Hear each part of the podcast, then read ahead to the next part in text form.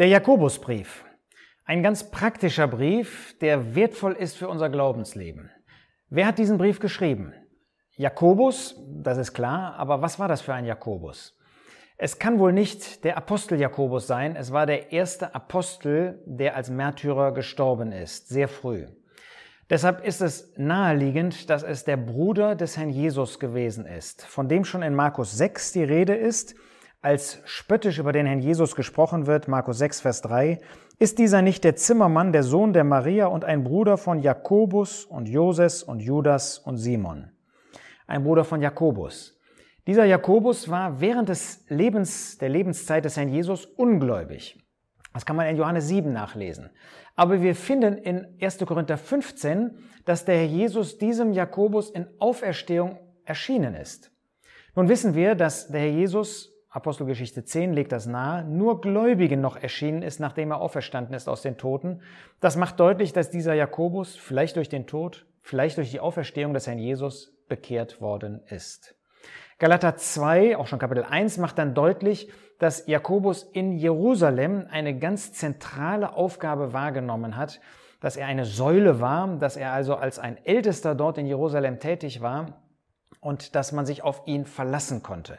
Das war einer, der nicht so viel gereist ist wie die anderen Apostel, jedenfalls besonders der Apostel Paulus, sondern der offenbar in Jerusalem war, seinen Mann gestanden hat, auf den man sich verlassen konnte, der wirklich Fundament unter den Füßen hatte, der natürlich auch äh, versagt hat, wie wir als Gläubige leider alle, aber der doch eine wirklich segensreiche Tätigkeit dort hatte. Man denke nur an Apostelgeschichte 15 bei diesem sogenannten Apostelkonzil, wo er wirklich zum Segen tätig war und bewirkt hat, dass eben das Gesetz nicht den Nationen auferlegt worden ist, die nach der Verherrlichung Christi zum Glauben gekommen sind. An wen wendet sich Jakobus? In seinem Brief, das ist schon ähm, außerordentlich, es ist einzigartig, ähm, schreibt er zu Beginn, Jakobus, Knecht Gottes und des Herrn Jesus Christus, den zwölf Stämmen, in der die in der Zerstreuung sind, seinen Gruß. Den zwölf Stämmen, die in der Zerstreuung sind. Das heißt, er wendet sich an das gesamte Volk Israel und das bestand aus Christen inzwischen, also solchen, die zum Glauben gekommen waren, aber genauso auch aus solchen, die noch nicht zum Glauben gekommen waren, die also weiter jüdischen, israelitischen Glaubens waren. Und das macht deutlich, dass es ein Brief ist, der sich an Gläubige und Ungläubige richtet. Ähm, und das wird auch manchmal deutlich, wenn von Ehebrechern, von Sündern die Rede ist, dann ist ganz deutlich, da wendet sich Jakobus an Ungläubige. Er hat, wenn man das ganz allgemein sehen will, solche vor Augen, die sich zum Volk Gottes bekennen. Das war eben in der ersten christlichen Zeit und dieser Brief ist wahrscheinlich sehr früh geschrieben worden, 45 ähm, nach Christus. Ähm, da war noch nicht so eine klare Unterscheidung zwischen äh, solchen, die zur Versammlung Gemeinde Gottes gehörten und solchen, die eben nicht dazu gehörten, ja, die ähm, jüdischen Glaubens waren oder Heiden, Heiden waren. Und in dieser Zeit waren eben solche, die sich zum Volk Gottes bekannten, durchaus auch noch im Volk Israel und an sie wendet er sich. Solche, man könnte sagen, die sagen, wir sind Jünger. Äh, wir sind solche, die zum Volk Gottes gehören. Und da sind eben Gläubige und Ungläubige beides vorhanden. Sein großes Thema dabei ist lebendiger Glaube. Er sagt eben, es reicht nicht zu sagen, ich habe Glauben, jüdischen oder christlichen oder sonst einen Glauben. Nein, dieser Glaube muss sichtbar werden. Und da verstehen wir, dass natürlich nur der Glaube, der neutestamentliche Glaube, der christliche Glaube wirklich durch Werke sichtbar werden kann. Das heißt, nur der, der sich wirklich zu dem Herrn Jesus Christus bekehrt hat, der kann auch solche Glaubenswerke zeigen. Aber das ist eben Jakobus wichtig. Ihm ist wichtig, Glaube muss in Werken gesehen werden. Und es reicht nicht zu sagen, ich bin gläubig, sondern man muss wirklich auch diesen Glauben zeigen. Wenn man die Kapitel einteilen möchte, dann kann man sagen, dass Jakobus 1 besonders die Merkmale des Glaubens zeigt. Also was sind Merkmale, die offenbar machen, dass man ein Gläubiger ist? Kapitel 2 spricht ganz besonders von den Werken des Glaubens. Ähm, da finden wir Abraham, da finden wir auch Rahab als besondere Beispiele, die zeigen, Werke offenbaren, dass Glaube vorhanden ist. In Jakobus 3 wird ganz besonders das Reden ähm, gezeigt und dass dieses Reden nach Gottes Gedanken sein soll und dass wir nicht einfach irgendwie reden sollen, schon gar nichts Verkehrtes. Zugleich wird von der Weisheit des Glaubens, der Weisheit von oben gesprochen, die einen Christen, einen Gläubigen prägen soll. In Kapitel 4 finden wir dann, dass uns etwas gezeigt wird über die Abhängigkeit und das Miteinander des Glaubens oder der Gläubigen.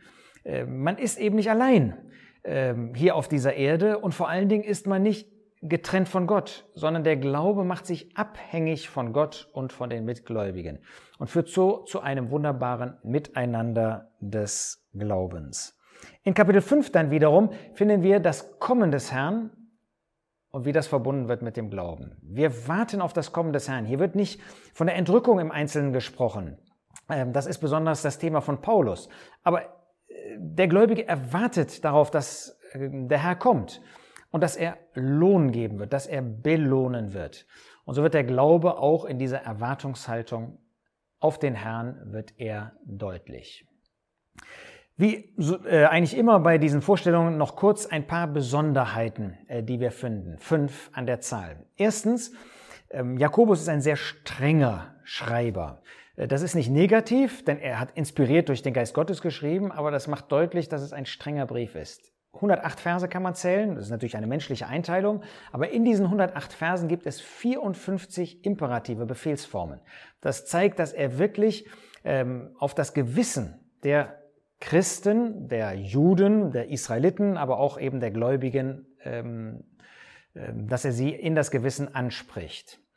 Ähm, dann eine Besonderheit ist, ähm, hat bestimmt ähm, der ein oder andere schon einmal gehört, dass Martin Luther Probleme hatte mit, äh, mit diesem Brief. Er hat das eine strohende Epistel genannt, während dann ein anderer Bibelausleger, Bruder Hole, von dem Vorschlaghammer Gottes gesprochen hat, auch im Blick auf diese Imperative. Was war das Problem von Martin Luther damit? Dass es scheinbar Gegensätze zwischen der Lehre des Paulus gibt und der des Jakobus. Das ist natürlich gar nicht der Fall.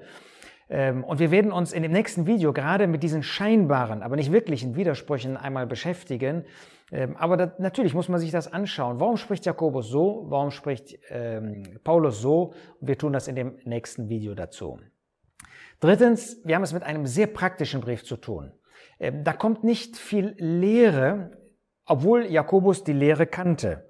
Zum Beispiel sagt er in ähm, Jakobus 4 in Vers 5, begehrt der Geist, der in uns wohnt, mit Neid. Also Jakobus war absolut bewusst, dass der Geist Gottes in dem Gläubigen wohnt.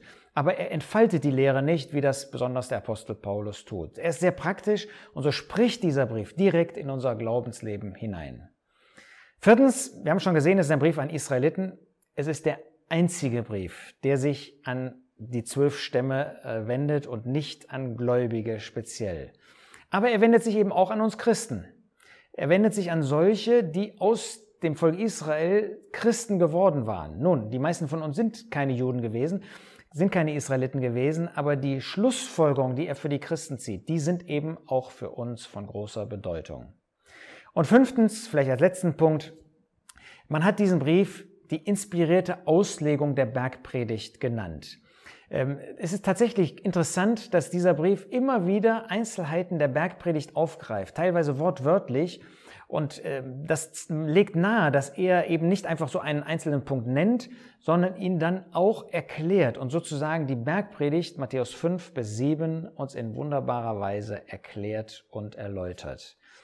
Jakobus spricht nicht viel von dem Herrn Jesus, zweimal nur, Kapitel 1 und Kapitel 2 jeweils im ersten Vers. Aber jemand hat einmal gesagt, es gibt kaum jemand, der so wie der Herr Jesus spricht. Aber Jakobus tut das. Er tut das eben, indem er viel zum Beispiel aus der Bergpredigt zitiert und das dann erklärt und uns so ein wenig zuhören lässt, auch in dem Neuen Testament, nicht in einem der Evangelien, wie der Herr Jesus gepredigt und gesprochen hat. So möchte ich dich ermutigen, motivieren, diesen Brief zu lesen. Er spricht direkt in dein Leben hinein und ist von großem Wert, wenn du diesen Brief für dich auch liest und auf dein Leben anwendest.